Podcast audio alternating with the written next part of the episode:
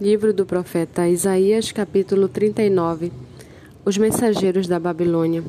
Nesse tempo, Merodach Baladã, filho de Baladã, rei da Babilônia, enviou cartas e um presente a Ezequias, porque soube que ele havia estado doente, mas que agora já estava recuperado.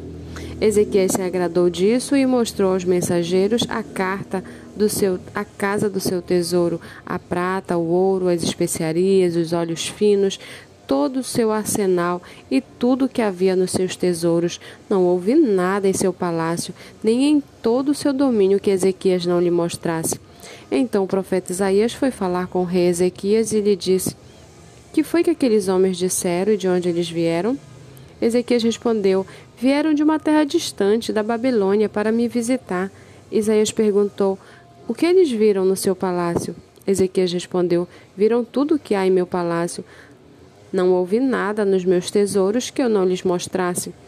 Então Isaías disse a Ezequias: Ouça as palavras do Senhor dos Exércitos. Eis que virão dias em que tudo o que houver no seu palácio, isto é, tudo o que os seus pais ajuntaram até o dia de hoje, será levado para a Babilônia. Não ficará coisa alguma, diz o Senhor.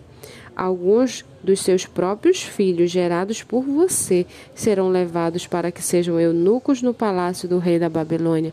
Então Ezequiel disse a Isaías: Boa é a palavra do Senhor que você falou, pois ele pensava assim: enquanto eu viver, haverá paz e segurança.